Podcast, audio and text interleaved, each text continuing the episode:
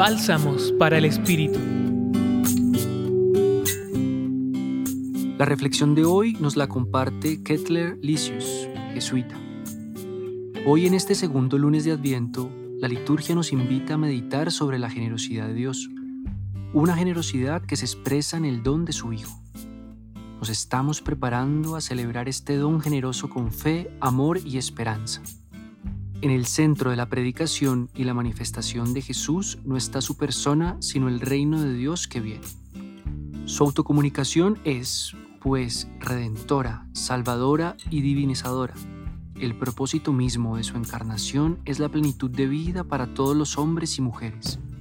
Por este motivo, la encarnación nos revela el verdadero rostro de Dios, un Dios compasivo, misericordioso y paciente. Eso fue la experiencia del paralítico como lo dice el Papa Francisco. Dios perdona todo y siempre no se cansa de perdonar. Somos nosotros los que nos cansamos de pedir perdón. Hoy el Señor nos invita a la vida, a construir historia de salvación, a caminar juntos, a recorrer un camino, a dejar el estatismo, la rutina, el fijismo. Además, nos invita a reconocer que la vida es un caminar entre momentos bellos y equivocaciones más allá de las equivocaciones, Jesús nos invita a soltar todo lo que obstruye el camino del amor.